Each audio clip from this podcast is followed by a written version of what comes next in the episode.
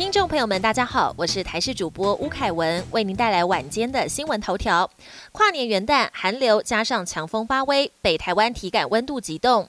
入冬首波寒流将在周三报道。气象局表示，三十一号周四到明年一月一号周五是这波寒流最冷的时刻。中部以北及东北部地区实际低温大约只有七度到八度，但由于风速较强，体感温度只有三度到五度。提醒民众外出跨年元旦务必要做好保暖。气象局局长郑明典也在脸书上 po 文指出，干冷天气加上强风，体感温度会偏低很多。华航伦敦班机载一百二十七人，乘客分十一批走专属通道。英国新冠病毒的新变种病毒株来势汹汹，华航一架载运一百一十四名旅客从伦敦返台的班机今晚将抵达，是英国变种病毒大肆扩散之后单日抵台的最高人数。根据了解，班机预计会比原定时间提早约半小时抵台。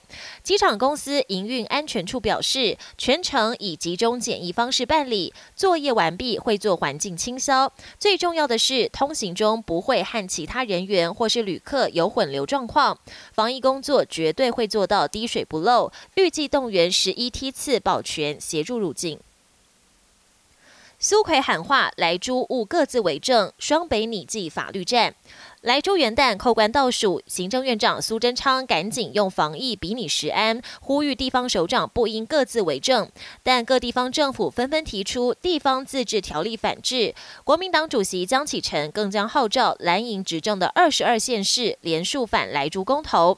新北市长侯友谊呼吁中央应该要主动统一标示，若中央地方政策抵触，也会寻求法律途径。台北市长柯文哲也跳出来质疑地方来不及。及阴影会很混乱。国际焦点：对抗疫情，英国将展开全球第一个人体挑战试验。英国为了对抗疫情，将在明年一月展开全球第一个人体挑战试验。试验中，受试者会先打疫苗，再自愿感染新冠肺炎，并在医院隔离两到三周，接受全天候的监测。受试者一人可以获得约十五万台币的酬劳，已经有两千五百人自愿参加。另外，英国科学家也在进行新的鸡尾酒抗体疗法试验，提供接种者免疫力，比疫苗更能快速防堵疫情。英国智库报道预测，中国将在二零二八年取代美国。新冠疫情横扫全球，世界各国的经济发展几乎都惨兮兮。但是，根据英国一家智库二十六号发表年度报告，拿中国和美国做比较，认为中国已经有效控制疫情，经济表现也较为突出，并且预测中国将在二零二八年取代美国，成为世界最大经济体，比先前预估提早五年。美国新冠纾困案因总统川普拒绝签署卡关，美国新冠疫情确诊人数逼近一千九百万，超过千万人必须靠失业救济金度日。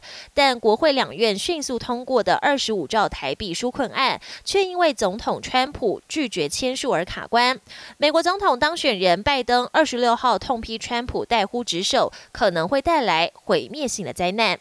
本节新闻由台视新闻制作，感谢您的收听。更多内容请锁定台视各界新闻与台视新闻 YouTube 频道。